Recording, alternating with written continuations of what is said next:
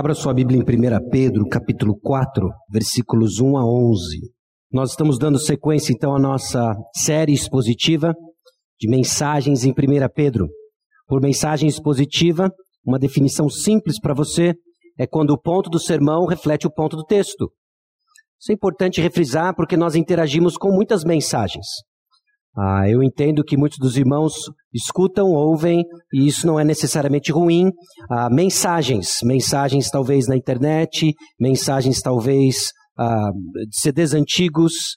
E é importante nós entendermos o que é uma pregação expositiva. O ponto do sermão precisa ser o ponto do texto. E o ponto do texto, meus irmãos, é sempre o Senhor Jesus Cristo.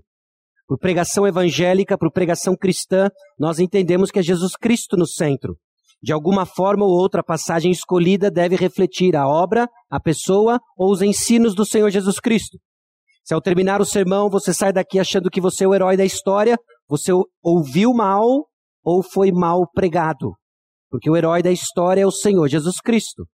Se o problema não está identificado em nós, você ouviu mal. Se o problema é a sua circunstância, você ouviu mal ou foi mal pregado. O problema está em nós e o nosso redentor é o Senhor Jesus Cristo. Por isso nós temos respondido ao longo da nossa série três perguntas importantes: quem Deus é, quem sou eu e o que é bom para mim. Vimos que 1 Pedro nos ajuda a responder essas três perguntas, respondendo bastante o que o Senhor fez por nós, falando da nossa condição antes de Cristo, depois de Cristo, e o que é bom para cada um de nós. E num certo sentido, a passagem de hoje, ela fala de dois aspectos sobre o Senhor Jesus Cristo. Tanto o seu sofrimento como a promessa de sua volta, no fim de todas as coisas. E ela responde para nós perguntas de ordem prática. Como que eu devo viver em meio ao sofrimento? Pedro já respondeu isso para nós de alguma forma. Mas a luz do que nós estamos prestes a ver é que o Evangelho nos dá uma postura diferente diante do sofrimento de Cristo na cruz em nosso favor. A realidade do sofrimento do Senhor Jesus Cristo me instrui, me encoraja, lhe instrui, lhe encoraja a sofrer de uma forma diferente. Identificados então com Jesus, nós rejeitamos as paixões deste mundo e passamos a viver debaixo do temor do Senhor, não debaixo do temor dos homens. Como que eu devo interagir com aqueles que me fazem sofrer? No sofrimento injusto, nós somos perseguidos, perseguidos por causa de Cristo. Lembre-se das verdades do Evangelho e a garantia da volta de Jesus. O sofrimento de Jesus Cristo nos identifica com Ele, dá razão ao nosso sofrimento, e o sofrimento do Senhor Jesus Cristo nos aponta para a volta do Senhor Jesus Cristo. Semana passada nós vimos como o sofrimento do Senhor Jesus Cristo e nossa identificação com Ele também nos identifica com a realidade da ressurreição e da exaltação futura. Inclusive, nós demos boas-vindas ao sofrimento semana passada, à luz de 1 Pedro capítulo 3, versículos 13 a 22. Como eu devo interagir com aqueles que sofrem comigo? A passagem de hoje instrui nossos relacionamentos, a confecção dos relacionamentos dentro da igreja, dentro daqueles que sofrem conjuntamente. O Evangelho determina os relacionamentos humanos com serviço humano no corpo de Cristo, até a volta de Cristo. Irmãos, o Evangelho instrui nosso coração a deixar o pecado, as paixões do pecado, vivendo uma vida de amor intenso e serviço mútuo até a volta de Cristo. Nós somos constantemente chamados e confrontados com a realidade do sofrimento do Senhor Jesus Cristo na cruz, a promessa de sua volta, a deixar o pecado, a amar intensamente, a servirmos mutuamente até a volta de Cristo. Por causa do sofrimento de Cristo, o cristão deve se, deve se armar do Evangelho, pensando como Cristo e com base na obra de Cristo e por causa do fim próximo de todas as coisas, o cristão deve exercer uma vida de comunhão com Deus e serviço aos irmãos. Como fizemos das outras vezes, das outras vezes eu quero apontar para você algumas observações antes de lermos o texto. Eu quero preparar você para o que nós vamos ler em 1 Pedro capítulo 4, versículos 1 a 11. Como todas as outras passagens, elas fazem parte da argumentação de Pedro. É importante reforçarmos essa realidade de como nós estudamos e lemos a Bíblia. Uma passagem está ligada à outra. Pedro não está mudando de assunto, ele está lidando com vários assuntos, mas todos relacionados com seu propósito. A passagem, naturalmente, ela se divide em duas grandes partes e que são relacionadas. Pegando os versículos 1 a 11, na primeira parte nós começamos com ora tendo Cristo sofrido na carne. O apóstolo Pedro traz para nós implicações do sofrimento do Senhor Jesus Cristo. Do fato de estarmos unidos a Cristo Jesus, existem implicações de como nós conduzimos nossa vida diante do sofrimento e sofrimento injusto. Na segunda parte, o apóstolo Pedro diz: Ora, o fim de todas as coisas está próximo. Então ele parte a nos dar ordens de como nós nos nós convivemos em harmonia no contexto da igreja, no nosso caso, Igreja Batista Maranata. O que deve então condicionar nossos relacionamentos, o que deve pautar nossa agenda relacional, a vida do corpo de Cristo, à luz da realidade de que o fim está próximo. Diante do sofrimento de Cristo e do fim de todas as coisas, qual que deve ser então a nossa postura? Pedro vai responder para nós.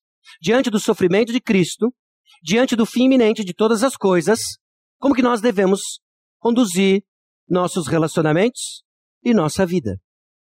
Nós carregamos no nome da nossa igreja, Maranata, vem Senhor Jesus Cristo. Ele vai voltar. Como nós vivemos aguardando a volta do Senhor Jesus Cristo? Como nós vivemos, nós que cremos que o fim está próximo? Pedro vai responder para nós. Vamos ler o texto bíblico. 1 Pedro capítulo 4, versículos 1 a 11.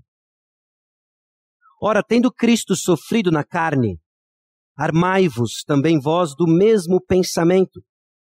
Pois aquele que sofreu na carne deixou o pecado, para que no tempo que vos resta na carne, já não vivais de acordo com as paixões dos homens, mas segundo a vontade de Deus. Porque basta o tempo decorrido para terdes executado a vontade dos gentios, tendo andado em dissoluções, concupiscências, borracheiras, orgias, bebedices e em detestáveis idolatrias.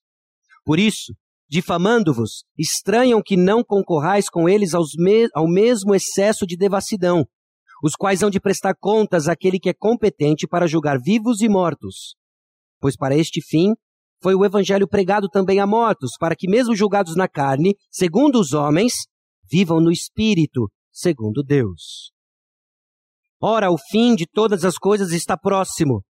Sede, portanto, criteriosos e sóbrios, a bem das vossas orações. Acima de tudo, porém, tende amor intenso uns para com os outros, porque o amor cobre multidão de pecados. Sede mutuamente hospitaleiros, sem murmuração. Servi uns aos outros, cada um conforme o dom que recebeu, como bons despenseiros da multiforme graça de Deus. Se alguém fala, fale de acordo com os oráculos de Deus. Se alguém serve, faça-o na força que Deus supre, para que em todas as coisas seja Deus glorificado, por meio de Jesus Cristo, a quem pertence a glória e o domínio pelos séculos dos séculos. Amém. Baixe sua cabeça, vamos orar mais uma vez. Senhor, a nossa realidade é que nós não conseguimos produzir em nossos próprios corações, no coração de nossos irmãos, a percepção do sofrimento de Cristo e as implicações para a nossa vida diária. Nós não conseguimos fabricar de maneira artificial nos nossos corações o anseio pela volta de Cristo e a percepção de que o fim está próximo. Mas cremos, ó Deus, na atuação do Teu Santo Espírito que age por meio da Tua palavra. E o que pedimos agora e clamamos em sintonia com a tua verdade revelada na tua palavra, é que o Senhor crie em nós um senso de urgência responsável. Traduzido a Deus em uma luta contra o pecado, no abandono de nossas vontades para buscar a vontade do Senhor. Traduzido a Deus num amor intenso uns pelos outros, em sobriedade, em critérios, ó Deus, pautados pela tua palavra para as nossas orações, numa hospitalidade, ó Deus, em parceria com o Evangelho, no progresso do Evangelho, no serviço mútuo. Que aqueles equipados em nosso meio de falar, que eles falem de acordo com a palavra de Deus, que aqueles equipados no nosso meio de servir, que eles façam na força do Senhor. E assim o seu nome será honrado e glorificado. Então não se trata, ó Deus, de nós. Se trata do teu nome, do zelo, ó Deus, pela tua glória, Faça a tua vontade em nós. Em nome de Jesus. Amém. diante então do sofrimento de Cristo, diante da realidade de que o fim está próximo, como que nós vivemos? Como deve o crente em Cristo Jesus, como deve o membro da Igreja Batista Maranata, que se identifica com o Senhor Jesus Cristo, que anseia pela volta do Senhor Jesus Cristo, ciente do fim de todas as coisas, que se aproxima, deve viver? Irmãos, ame-se do pensamento de Cristo no sofrimento. Em meio à realidade do sofrimento que eu e você vamos experimentar, simplesmente por crer e falar do nome de Jesus, ame-se do pensamento de Cristo. O sacrifício de Jesus é a garantia de nossa esperança em meio ao sofrimento. Esperança essa que nós carecemos para enfrentar o sofrimento injusto, nós precisamos estar armados. Não é a primeira vez que o apóstolo Pedro nos lembra e nos confronta com a realidade de que nós não vivemos num eterno resort de férias espiritual. Nós estamos num campo de batalha. Então arme-se com o pensamento de Cristo. Arme-se com o pensamento de Cristo, ciente de que a nossa arma é a nossa união. E nossa união é construída ao redor do Evangelho. Não só a nossa união com Cristo, mas a nossa união com Cristo vista na nossa união uns com os outros.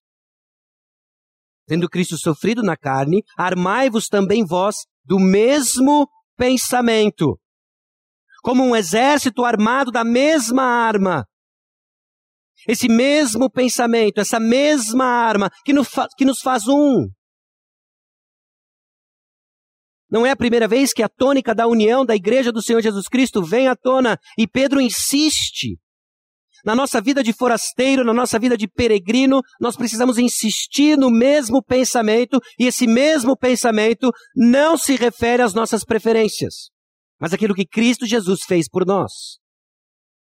Enquanto o Evangelho é proclamado, enquanto o Evangelho é pregado e crido, nós vamos manter esta harmonia fraternal, nós vamos manter esta união ao redor do mesmo propósito. Nossa arma, meus irmãos, é a união com Cristo. E que guerra é essa? Que guerra é essa que nós estamos travando? Que guerra é essa que nós estamos envolvidos? Mais uma vez, no sangue de um batista histórico, no sangue de um batista conservador. Guerra espiritual parece não soar bem. Em parte porque nós vemos abusos disso lá fora. Mas, meus irmãos, é uma realidade. É uma realidade que o que se passou ontem na ação comunitária foi uma investida militar nossa munido de armas, munido de armas espirituais, nós invadimos um território inimigo. Então não se impressione se você tomar bala e sair ferido. Essa é, essa é a ideia. Alguns anos atrás nós fizemos uma investida de longo alcance. Nós enviamos uma infantaria para o Uruguai. E não foram poucas as balas que essa nossa tropa de elite tomou. Escute as histórias. São marcas para todos os lados, curadas pela alegria do Senhor. Então, note, a realidade que nós precisamos enxergar precisa ser pautada e instruída pela verdade da palavra de Deus. Nós estamos em guerra. E que guerra é essa? Nossa guerra é contra o mundo espiritual. Agora, note, o próprio apóstolo Pedro já caracterizou para nós verdades sobre esta guerra espiritual. Esse mundo espiritual já foi subjugado a Cristo Jesus. 1 Pedro capítulo 3, versículo 22, o qual depois de ir para o céu está à destra de Deus, ficando-lhe subordinados anjos e potestades e poderes. Cristo Jesus foi assunto aos céus, ele subiu aos céus. Ele sofreu, ele morreu na cruz, ele ressuscitou e ele subiu aos céus, triunfando sobre anjos, potestades e poderes. O apóstolo Paulo está em sintonia com Pedro em Efésios capítulo 1, versículos 22 e 23. E pôs todas as coisas debaixo dos pés, e para ser o cabeça sobre todas as coisas, o deu à igreja, a qual é o seu corpo, a plenitude daquele que tudo enche em todas as coisas. Jesus Cristo triunfou sobre o mal, sobre o mundo espiritual. Ele declarou vitória. Nós estamos agora num momento histórico em que nós aguardamos a consumação dessa vitória.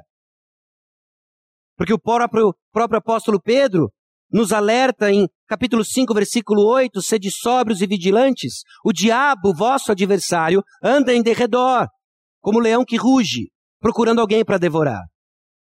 Irmãos, a vitória é certa, Jesus subiu aos céus, ele ressuscitou. Ele vai voltar. Nós estamos agora aguardando a consumação dessa vitória, mas até lá o inimigo está esperneando. O inimigo está arrebatando a palavra de Deus semeada no coração daqueles que não creem. Ele quer ver os seus soldados derrubados. Nós nos esquecemos constantemente que a nossa guerra não é contra carne e sangue, mas é contra o mundo, é contra o nosso pecado e é contra Satanás. Porque nós nos perdemos em nossos problemas e achamos que os nossos problemas são os nossos problemas. Seus problemas não são seus problemas. Pensa numa frase ridícula e profunda. Porque aquilo que você percebe como seus problemas não é o seu problema. A palavra de Deus está dizendo qual é o nosso problema. O nosso problema ele não é tangível, ele não pode ser visto. Nós vemos os efeitos dele, por certo, com certeza. Mas nós precisamos de lentes que nos ajudam a enxergar além. A fim de vencer as vontades humanas que constantemente fazem guerra contra a nossa alma e nos curvarmos diante da vontade de Deus. Arme-se do pensamento de Cristo no sofrimento com a mentalidade de Cristo. É a ideia que o apóstolo Pedro coloca para nós, também vós do mesmo pensamento, a mesma mentalidade que o Senhor Jesus Cristo teve, demonstrou no caminho da cruz do Calvário, é essa mentalidade que nós devemos ter. A ousadia e a confiança para enfrentarmos o sofrimento que nos aguarda, que nós experimentamos. E sofrimento esse que eu digo, o sofrimento injusto, o sofrimento vindo do fato de sermos fiéis à palavra de Deus nós vamos tomar bala, nós vamos ser criticados, nós vamos ser zombados. Em alguns contextos, irmãos nossos são perseguidos. E aí o apóstolo Pedro diz: orai por livramento. Não, tenha o mesmo pensamento. Ame-se com a mentalidade de Cristo. Preparar-se então para a batalha é ter essa mentalidade semelhante a Cristo Jesus. O ponto é estarmos prontos para sofrer e morrer com Jesus, porque já sabemos de seu triunfo sobre o mal e sua subsequente ressurreição e exaltação. Agora pare e pense um pouco sobre os nossos sofrimentos triviais no dia a dia, que se perdem nos nossos problemas. O que esta verdade nos faz? Essa verdade direciona a nossa atenção às coisas que são grandiosas e que têm valor eterno. Nós deixamos de sofrer pelas coisas que nos cercam e que são triviais à nossa existência e passamos a sofrer por aquilo que realmente tem valor eterno. Sofra bem. A ideia, meus irmãos, e nós falamos na semana passada sobre a ideia de que a igreja não é simplesmente um hospital, com certeza ela tem aspectos de um hospital, em que aqueles que estão enfermos espiritualmente recebem a ajuda que precisam, são curados pela graça de Deus. Mas também a igreja é pintada como essa embaixada, este, este quartel-general, que representa o Senhor Jesus Cristo em meio a uma guerra, uma batalha. E por vezes o que acontece nas trincheiras, em meio aos ataques do inimigo, em meio a tantas coisas acontecendo em ameaça ao progresso do Evangelho, nós olhamos para o lado e vemos irmãos chorando, porque a unha quebrou, Estamos em guerra, minha unha quebrou, o que eu faço agora? Eu sinto muito pela sua unha. Era uma unha belíssima. Era um esmalte. Linha Mary Kay Premium. Mas nós estamos em guerra. Foque na sua unha e perca a cabeça. Então o inimigo vem atacando, nós não podemos perder energia e tempo com unhas quebradas. Eu não estou dizendo que ela não dói. Eu não estou dizendo que ela não era especial para você. O que eu estou dizendo é que o reino de Deus não é edificado com unhas. Irmãs manicures, por favor, entenda a ilustração, ok? Não saia daqui dizendo que eu abominei a sua profissão, seu gosto. Entenda a ilustração. Ela pode ser, essa unha pode ser uma porção de coisas referentes à nossa preferência. Quando nós perdemos de vista que estamos em guerra e que o inimigo quer ver mesmo a gente discutindo sobre unhas, enquanto ele ataca, destrói e devora. Então, onde está o nosso foco? Nós somos chamados então a, a, buscar e crescer nessa mentalidade, a mentalidade de Cristo. A mentalidade de Cristo que estava com os olhos fixos nas coisas do alto. Sofremos então como cristãos porque estamos lutando contra o pecado, Satanás e o mundo. Essa é a razão pela qual nós sofremos.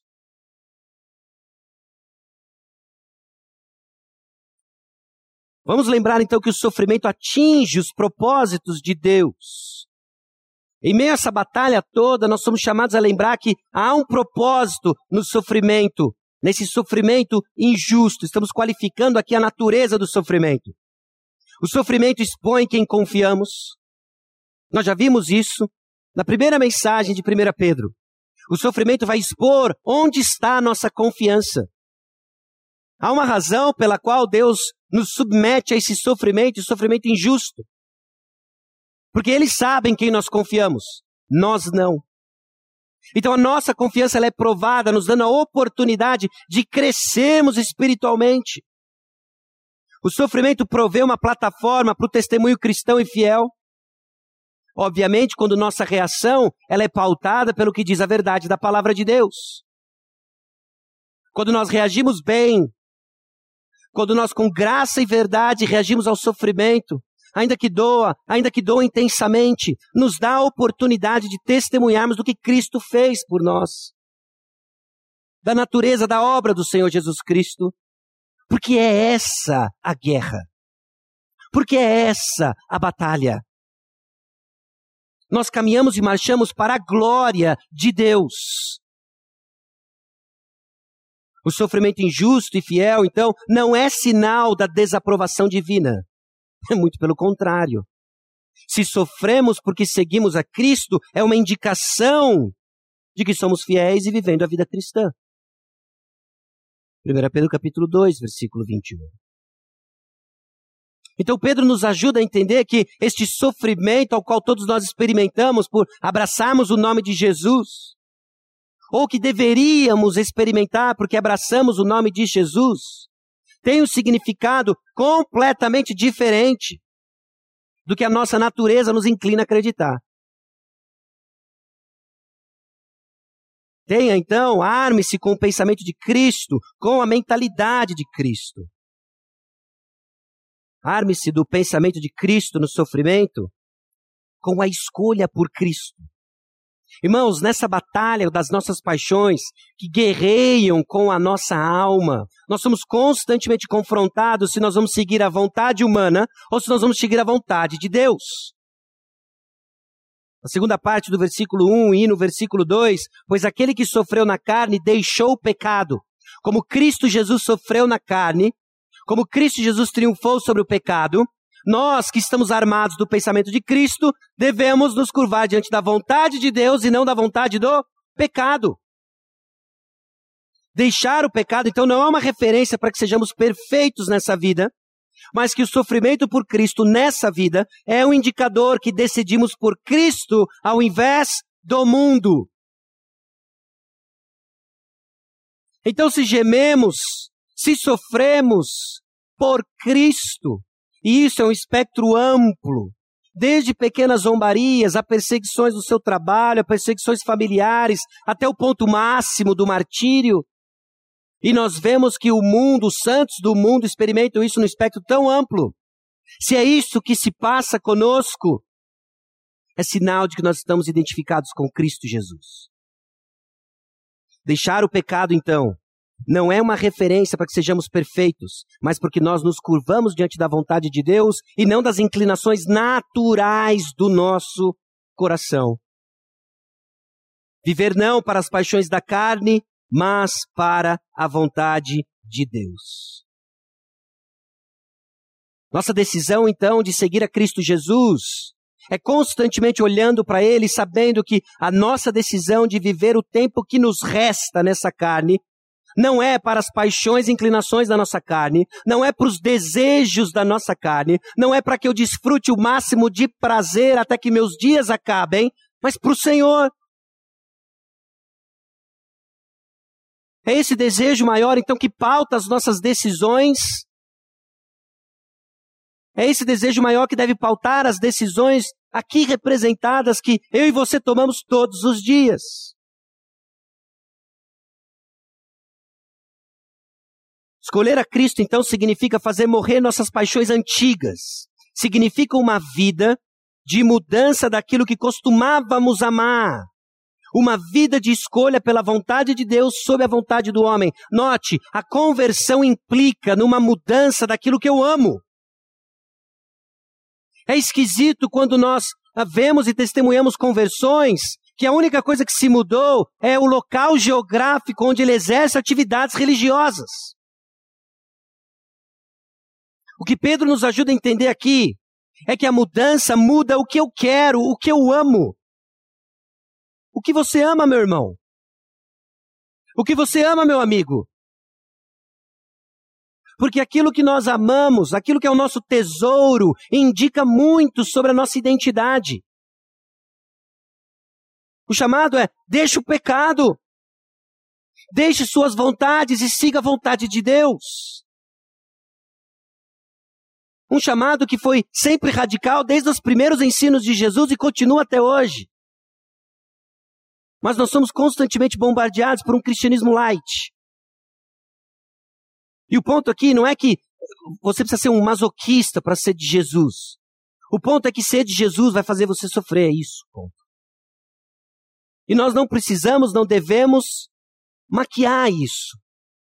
Jesus sempre foi honesto e direto sobre o custo do cristianismo, e agora, meus irmãos, lembremos que estarmos armados do pensamento de Cristo significa decidir constantemente por Cristo.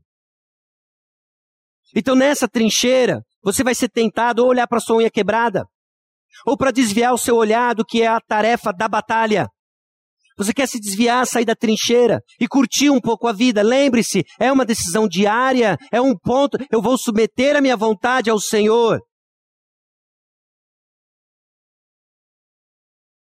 Porque muitos cristãos ficam confusos na luta contra o pecado, porque eles acreditam que vencer a luta contra o pecado é não lutar mais. Não é isso. Experimentar a vitória constante sobre o pecado é submeter a minha vontade ao Senhor e não às minhas paixões. Diariamente ao Senhor e não às minhas paixões. Arme-se do pensamento de Cristo. O versículo 3 coloca para nós essa vontade dos gentios. Olha como é que ele começa o versículo 3. Porque basta o tempo decorrido para teres executado a vontade dos gentios. Meus irmãos, não importa quando você foi alcançado pela graça de Jesus, todos nós ficamos tempo demais obedecendo nossas vontades. Já deu. Já deu.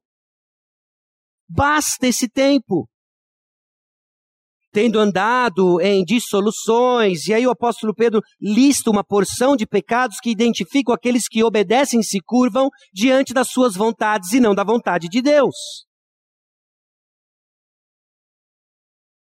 Quando entendemos então a oferta de perdão com base no sacrifício de Jesus, nós decidimos deixar esse mundo para trás com todas as suas paixões e viver para Cristo. Deixa para lá. Quando você for tentado a voltar para os seus modos antigos de vida, faça morrer isso. Submeta mais uma vez o seu coração à vontade de Deus. Confesse ao Senhor. A arena da batalha, meus irmãos, é aqui dentro. É dentro do meu coração, é dentro do seu coração. Então é refletir sobre o precioso sangue de Cristo, deve nos levar a querer viver no temor do Senhor, durante o nosso período de exílio. Ora, tendo Cristo sofrido na carne, porque ele sofreu por mim, sofreu por você. Basta de submeter suas vontades. Submeta-se às vontades do Senhor. Arme-se do pensamento de Cristo no sofrimento contra a reação dos gentios. No versículo 4, o apóstolo Pedro antecipa para nós a reação daqueles que não creem. Note como ele é preciso, note como ele é encorajador até. Porque muitos ficam confusos, em especial você que é novo na fé. Você fica tão entusiasmado que você conheceu Jesus, você fica deslumbrado com o amor de Jesus por você. E você vai contar então para os seus amigos, você vai contar para os seus familiares. E eles vão olhar para você e perguntar: o que, que deu em você? O que, aconteceu com você? No começo você ainda acha que é uma pergunta de genuína curiosidade, você possa contar. Você passa a contar o que aconteceu. Ele, fala, ele não quer saber o que aconteceu com você. Ele quer que você volte. Porque o seu outro eu era mais legal. Então, olha como Pedro nos prepara para isso. Por isso, difamando-vos, estranham que não concorrais com eles ao mesmo excesso de devassidão. Você era um companheiro tão legal de devassidão. Era tão legal encher a cara com você. Era tão legal me envolver com uma porção de estrepulias com você. E agora você se tornou esse santarrão chato. Eles não vão entender. Então arme-se do pensamento de Cristo no sofrimento. Pedro nos alerta. Espere por isso. Eu acho fascinante como a Bíblia nos alerta sobre reações possíveis à nossa fé. Olha, isso aqui pode acontecer, pode acontecer. É uma das provas da veracidade da, da palavra de Deus. Como é que alguém antecipa o que eu vou sofrer? Ó, oh, você vai, você vai, abra, você vai abraçar o nome de Jesus, o pessoal vai ficar indignado com você. Ah, não vai. E fica, meu. E fica. Pessoas irão falar mal de você. Você que quer viver piedosamente para Cristo Jesus. 2 Timóteo capítulo 3, versículo 12, o apóstolo Paulo nos antecipa do mesmo. Todos aqueles que querem viver piedosamente por Cristo Jesus serão perseguidos. As pessoas vão falar mal de você. Arme-se do pensamento de Cristo no sofrimento contra a reação dos gentios, entre aspas, aqueles que não conhecem a Jesus. Por quê? Porque pessoas estranham que não estamos participando da festa das concupiscências que elas participam. Como pode? Você é tão jovem, você não vai curtir a vida. Estou falando para um público específico aqui. Mas se isso vai te entusiasmar um pouco, você é tão jovem, não vai participar conosco. Receba. Elas vão estranhar isso. Não só vão estranhar, mas elas vão continuar a pedir que estejamos envolvidos com eles. E ficarão surpresos enquanto insistimos que não. Então se antecipe curvar-se diante do Senhor Jesus Cristo é a melhor situação para você.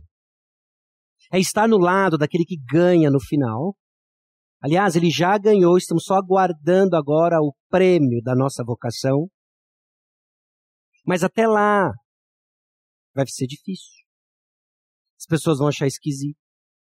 É como se nós estivéssemos jogando, talvez a ilustração não vá captar todo mundo aqui, mas nós estamos jogando na bamboneira. E aí falaram para você, cobra lá o escanteio. Viu? Eu não. Deixa eu, dar, deixa eu tentar explicar aqui. Corrija-me se eu estiver errado os boleiros, ok? É um estádio na Argentina de intensa pressão de torcida, é isso. E uma torcida bem próxima, em que você consegue ouvir a respiração do torcedor adversário. Bendizendo você e agradecendo por ter vindo jogar como fonte de entretenimento. Toda a sua família cai na lista do xingamento. há uma intensa pressão e o risco constante de tomar uma garrafada nas costas, na nuca, um rojão. Cobra lá o escanteio. Eu, eu, sou, eu vou cabecear. Eu fico no meio esperando a bola, eu tenho fé. Ela vai vir no meio de novo, eu aqui esperando. A saída de bola. Meus irmãos, às vezes nós estamos no escanteio. E o adversário, nem um pouco feliz com a sua presença, vai falar uma série de impropérios para você. Vai xingar você. Vai continuar persuadindo você para desistir. Não desista. Nós somos alertados e, e animados de que isso vai acontecer. De que isso vai acontecer. Arme-se do pensamento de Cristo nesse sofrimento, firme de que o Senhor vai fazer justiça. Olha os versículos 5 e 6. Os quais hão de prestar contas àquele que é competente para julgar vivos e mortos. Creia, Deus é justo. Nós estamos aguardando a manifestação final da sua justiça. Ele há de vingar, ele há de nos redimir. Pois para este fim foi o evangelho pregado também a mortos, para que mesmo julgados na carne segundo os homens, vivam no espírito segundo Deus. Esses mortos que receberam o evangelho, agora eles vivem segundo o espírito de Deus, a saber, nós. Então deixe-o zombar, pois Deus preparou uma mesa para você na presença dos seus inimigos. Salmo 23, 5 diz: Preparas-me uma mesa na presença dos meus adversários. Unges minha cabeça com óleo, o meu cálice transborda. O evangelho então pregado para nós e crido por nós nos dá esperança além do agora. Não é vazio, porque nos traz plenitude de vida eterna, eternamente, além do sepulcro. Meus irmãos, que bendita esperança! Em situações de intensa pressão e oposição, Saber que sim, Deus vai fazer todas as coisas justas. Há um anseio em nós, e parte desse anseio, dessa indignação, ela tem um elemento de santidade, porque é bem claro que as coisas estão erradas. Nós vemos tanta injustiça ao nosso redor, creia nisso. Creia, olha o versículo 5: os quais hão de prestar contas àquele que é competente para julgar vivos e mortos. Deus é justo. E a razão pela qual ele ainda não manifestou sua justiça final é porque ele também é misericordioso. E nessa eu e você entramos no barco, graças a Deus. Graças a Deus. Deus é justo. Então arme-se do pensamento de Cristo no sofrimento com a mente de Cristo. Arme-se do pensamento de Cristo Jesus, submetendo sua vontade constantemente a Cristo Jesus. Arme-se do pensamento de Cristo no sofrimento contra a reação dos gentios, daqueles que não conhecem a Deus, e firmes contra a oposição. As implicações, meus irmãos, é que unidos em Jesus por sua morte e ressurreição, somos chamados a nos armar com sua mentalidade. Arme-se com a mente de Cristo. Por causa do sofrimento de Jesus, deixamos o pecado para nos submeter à vontade de Deus. Gentios irão agir contra nós, reagir contra nós, Perseveramos porque nossa esperança está no fim da história. No fim, Jesus venceu. No fim, Jesus venceu. Então arme-se no pensamento de Cristo, prepare-se para o fim de todas as coisas. A partir do versículo 7, o apóstolo Pedro começa uma segunda sessão do bloco que nós pegamos. Ora, o fim de todas as coisas está próximo.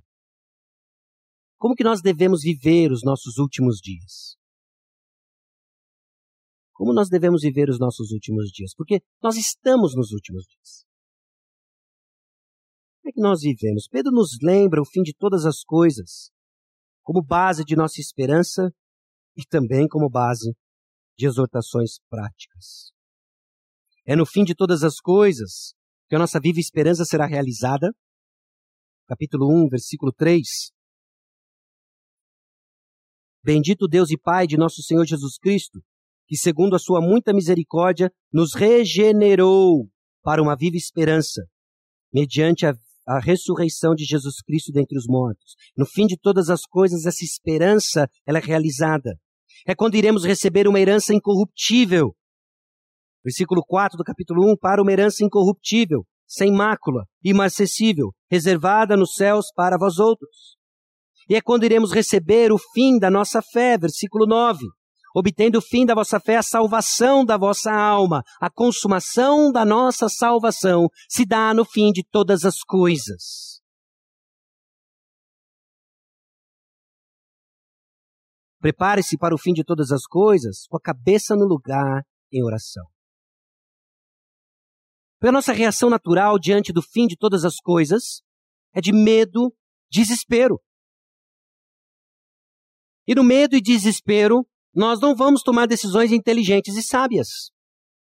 Mas diante do fim de todas as coisas, a primeira exortação do apóstolo Pedro é a seguinte: sede, portanto, criteriosos e sóbrios, a bem das vossas orações. A ideia de sermos criteriosos e sóbrios é com a cabeça no lugar. Mais uma vez eu volto a dizer, o seu problema não é o seu problema. Preste atenção onde nós estamos.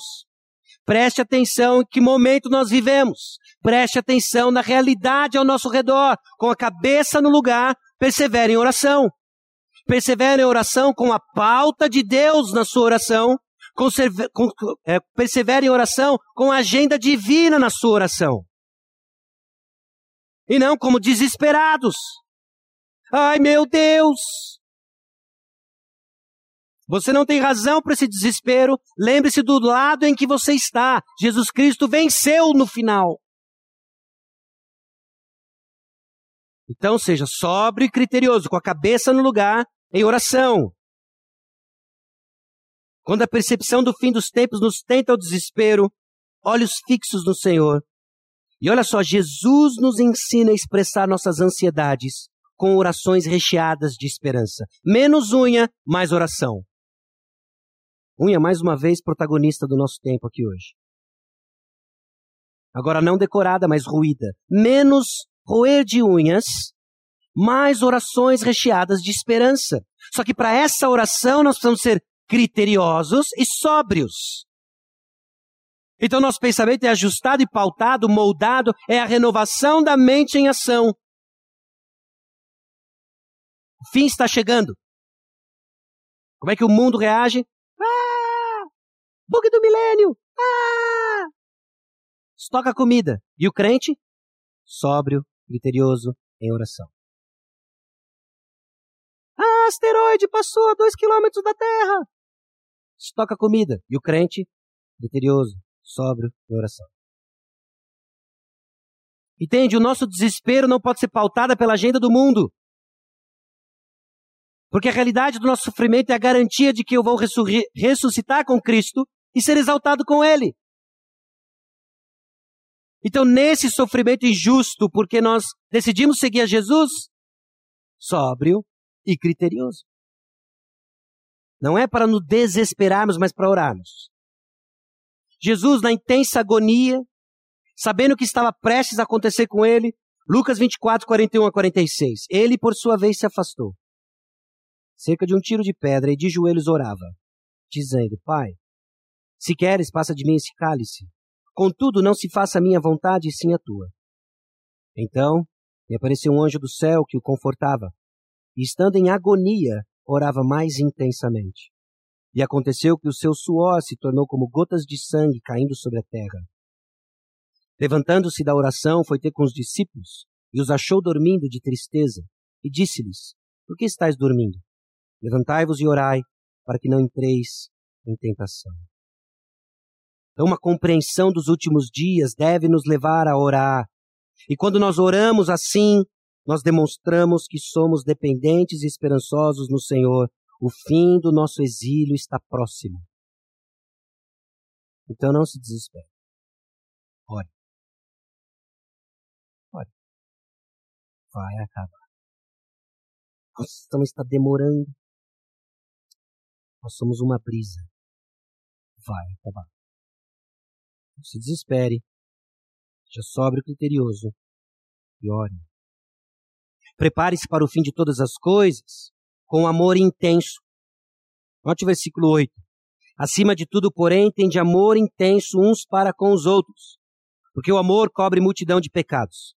Mais uma vez, o apóstolo Pedro nos chama a atenção para a importância da nossa comunidade. Versículo 8, uns para com os outros. Versículo 9, mutuamente. Versículo 10, uns aos outros.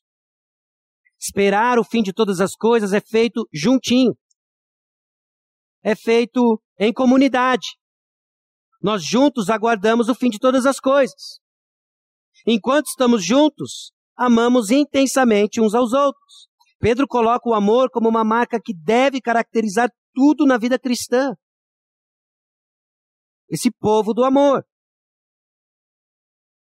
Não só ele, mas o próprio Senhor Jesus Cristo, registrado por João, João 13, 35. O amor fraternal dá evidências de que somos discípulos de Jesus. Nisto conhecerão todos que sois meus discípulos, se tiverdes amor uns aos outros. O amor fraternal dá evidências da encarnação de Jesus.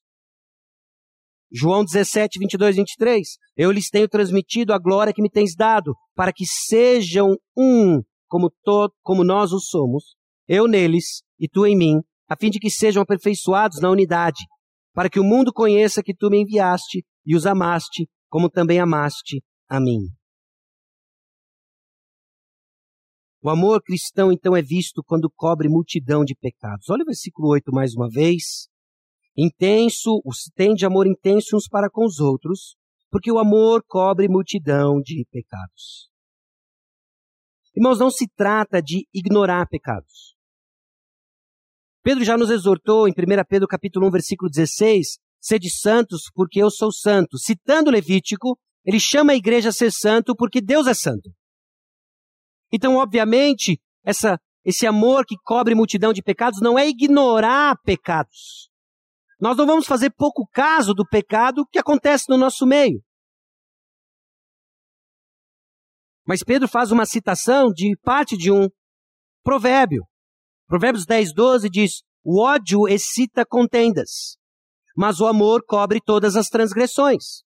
Então, entender que o amor cobre multidão de pecados é entender que isso é o oposto do ódio que excita contendas. Então, o que é esse amor que cobre multidão de pecados? É não ficar zanzando por aí, procurando falhas nos irmãos, mas pensar o melhor de cada um. Aliás, este é o amor bíblico. 1 Coríntios capítulo 13, versículo 5, o amor não se ressente do mal. Nós não estamos cobrindo multidão de pecados quando nossos olhos estão à procura do próximo, da próxima falha e pecado. Quando somos intensamente é, perspicazes em achar, em criticar, em julgar. Esse não é um amor intenso. O amor intenso cobre multidão de pecados. O amor intenso olha uns para os outros não pensando mal, e ele é capaz de, quando ver um mal claro, abordar o irmão e exortá-lo em amor. Então é estar sempre pronto e rápido para perdoar uns aos outros. Afinal, lembra, nós estamos debaixo de hora, o fim de todas as coisas está próximo. Meu, resolve isso já, porque nós vamos passar a eternidade junto. E não vai ser virado uns para os outros. Então, com amor intenso, meus irmãos, nós ainda estamos debaixo daquilo que Pedro colocou para nós no capítulo 2, versículos 11 e 12. Existem paixões naturais no nosso coração. Sabe quais são as paixões naturais do nosso coração no que se refere ao relacionamento uns com os outros? Não é de cobrir com amor, mas de ressentir em ódio. E esse ressentimento em ódio é que nos divide. E divididos, nós não estamos aguardando o fim de todas as coisas. Reflita sobre isso daqui. A amargura é preparada em cozimento lento. Conforme você aquece no micro-ondas, suas feridas, vez após vez. Como que cresce e brota no nosso coração a amargura? Não é do dia para a noite. Não é de um dia para o outro. A amargura cresce em fogo lento. Quando nós insistimos aquecer em micro-ondas as feridas que nos fizeram. Fulano fez isso contra mim. Fulano falou aquilo contra mim. Fulano me ignorou aquele dia. Fulano blá blá blá blá blá blá. E você aquece sempre em cinco segundos.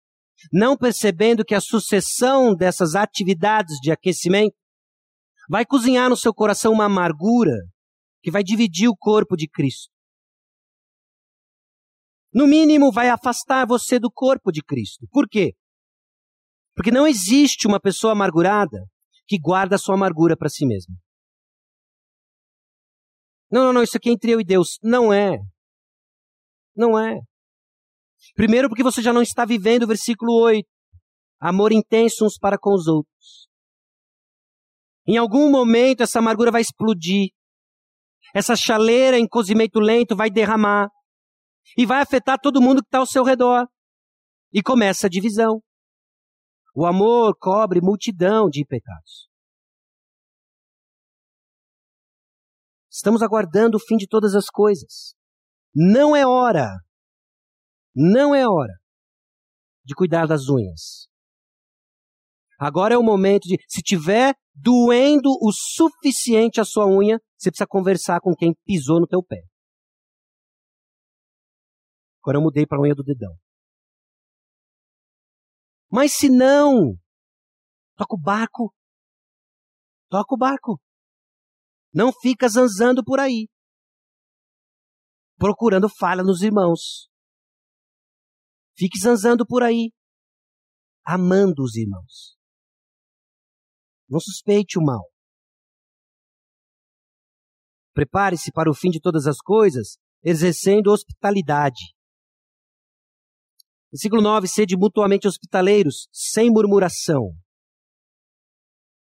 A importância ou o significado, melhor dizer, o significado que a hospitalidade tinha no momento em que Pedro escreve a sua carta é diferente do que tem hoje no nosso contexto aqui, Vale do Paraíba, 2019. Okay?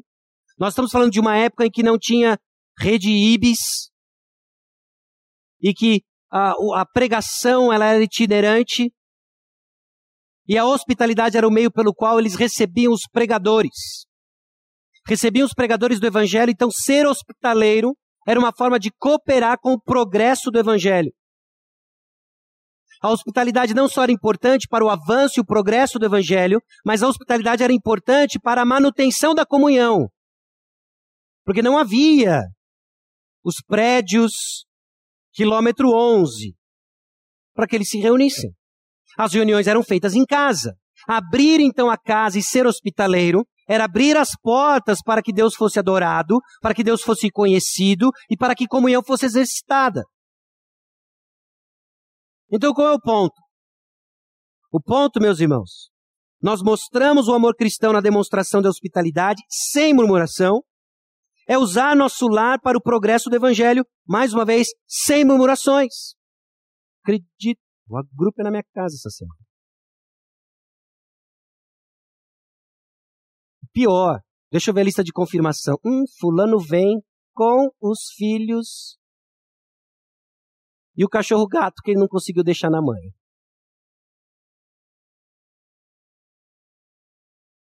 Os hospitaleiros, pero no mucho. Desculpa, eu confundi que essa semana eu tô sem murmuração. Como nós abrimos nosso lar para os propósitos do Evangelho no nosso contexto. Todo dom perfeito que temos vem de Deus, incluindo nossas casas, dispensas, orçamento e tempo. Dá uma olhada para esses quatro e vê qual é mais precioso para você. É o Espírito Santo trabalhando na sua vida aqui e agora. Sem murmuração. Muito pode acontecer, meus irmãos, ao redor da mesa de jantar, na sala, e tem a ver com esperar o fim de todas as coisas juntos. E no serviço mútuo. Versículos 10 e 11. Serviam uns aos outros cada um conforme o dom que recebeu, como bons dispenseiros da multiforme graça de Deus. Cada um recebeu um dom, não somos equipados da mesma forma. Você não precisa servir o seu irmão da forma como o seu irmão lhe serve. Você não deve servir o seu irmão da forma como ele lhe serve, se ambos não têm o mesmo dom no corpo de Cristo. Nós servimos de acordo com o dom que Deus nos deu. A ênfase é o serviço mútuo. A ênfase é que cada um de nós recebeu algo do Senhor que não é para você. Não é para que você guarde em casa e enterre. É para que você use para o corpo de Cristo. Nós somos chamados então a usar o dom que Deus nos deu como mordomos fiéis. Não é nosso, é de Deus. E o propósito quem, deu, quem diz é o Senhor não nós. Não tem cristão, então, que não possa contribuir de alguma forma. Muitos contribuíram ontem na ação comunitária, mas não todos. E o que isso quer dizer? Apenas que todos não foram ontem. Só isso que quer dizer. Quer dizer que aqueles que estão sentados contribuíram de outras formas para o corpo de Cristo. Seja por meio de oração, seja por meio da contribuição com o lanche, seja porque você estava servindo em outro lugar. Mas tiveram alguns que não serviram. Existem alguns que não servem. E a você, a exortação é: prepare-se para o fim de todas as coisas, servindo mutuamente. Custa caro sua inatividade. E custa a edificação do corpo de Cristo. Todos nós temos uma parte igualmente importante no corpo de Cristo. Não há dom insignificante porque não existe cristão insignificante. Todos nós fomos alcançados pelo sangue de Jesus. Sirva. Pedro fala de duas grandes categorias. Ele não entra em detalhes, mas ele dá para nós duas grandes categorias. Uma que tem a ver com falar e a outra que tem a ver com servir. E querendo ou não, elas são as duas grandes categorias que resumem todos os dons. Ou você está falando os oráculos de Deus, ou você está servindo com a força que Deus lhe deu mas você está servindo. Mas você deve estar engajado no serviço. Aliás, essa é a forma, inclusive, que nós estamos juntos numa vida cristã madura, aprendendo a submeter nossas vontades ao Senhor e não ao pecado.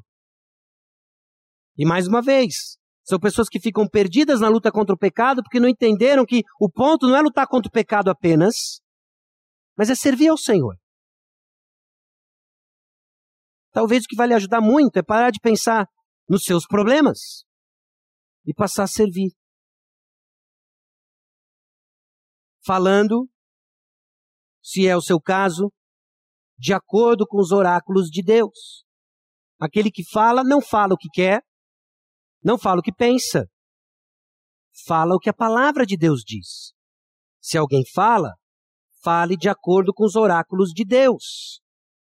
Deus separou no nosso meio alguns que vão servir falando. Que não seja a sua opinião, que não seja o que você acha, mas que seja de acordo com os oráculos de Deus. Pastores, missionários, professores, e aqueles que ouvem e ouvem com fé, e que estão em posições diversas, para reverberar aquilo que Deus falou. Não fale sua opinião.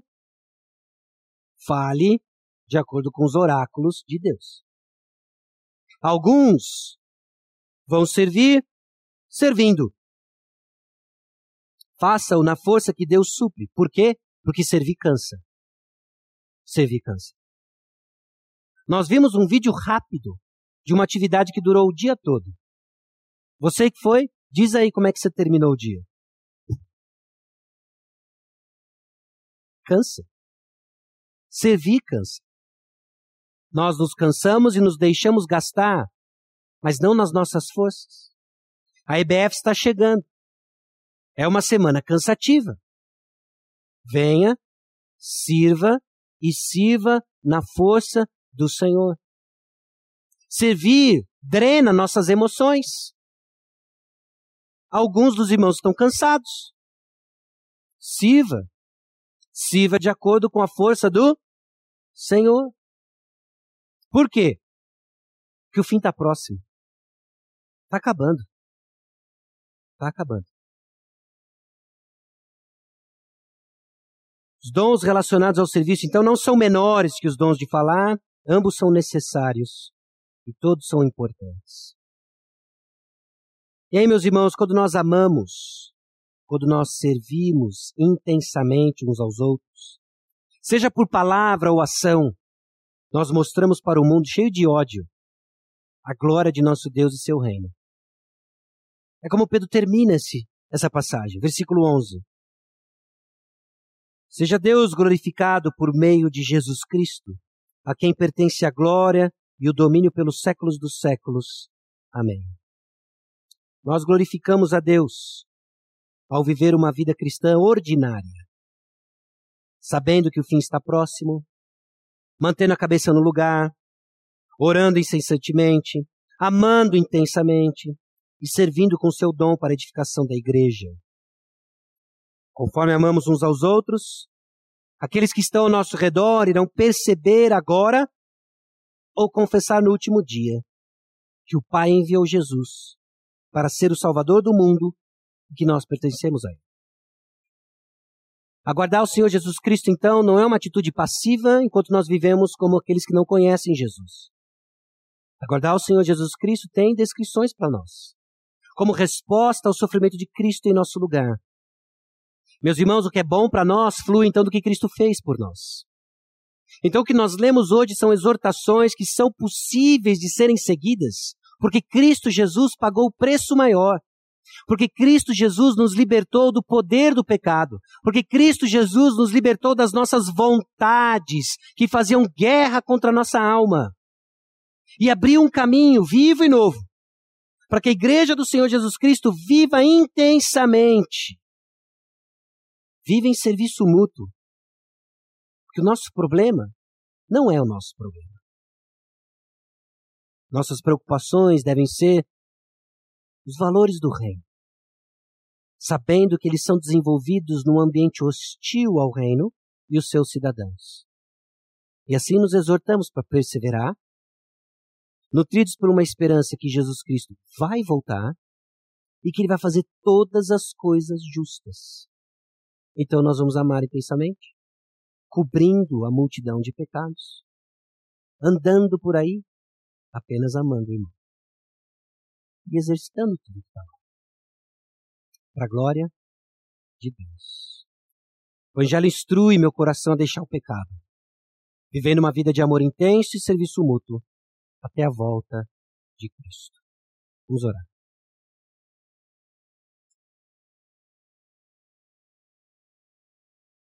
Senhor, nós chegamos diante de Ti mais uma vez reconhecendo o sofrimento na cruz do Calvário em nosso favor, reconhecendo a obra de Jesus por nós. Clamamos, ó Deus, a graça de não nos esquecermos da purificação dos pecados. O Senhor nos comprou para vivermos a tua vontade e não a nossa. Ensina-nos, ó Deus, a aguardar o fim de todas as coisas. sabendo ó Deus, da urgência da batalha e focado, Senhor, nos problemas reais da nossa peregrinação. Problemas acontecem no nosso meio e o chamado hoje, ó Deus, é mantemos os olhos fixos no Senhor e diligentemente cumprimos as ordens que o Senhor nos deu em termos de relacionamentos. Porque o nosso relacionamento com o Senhor está garantido em Cristo. Ora, Deus, por aqueles que são estranhos à mensagem do Evangelho, mas que ouviram que Cristo Jesus pagou o preço dos nossos pecados. Que ouviram a Deus a necessidade do arrependimento, de deixar o seu caminho para viver para o Senhor. Que haja uma resposta de fé, que hoje seja, ó Deus, dia de salvação. É no nome precioso de Jesus que nós oramos. Amém.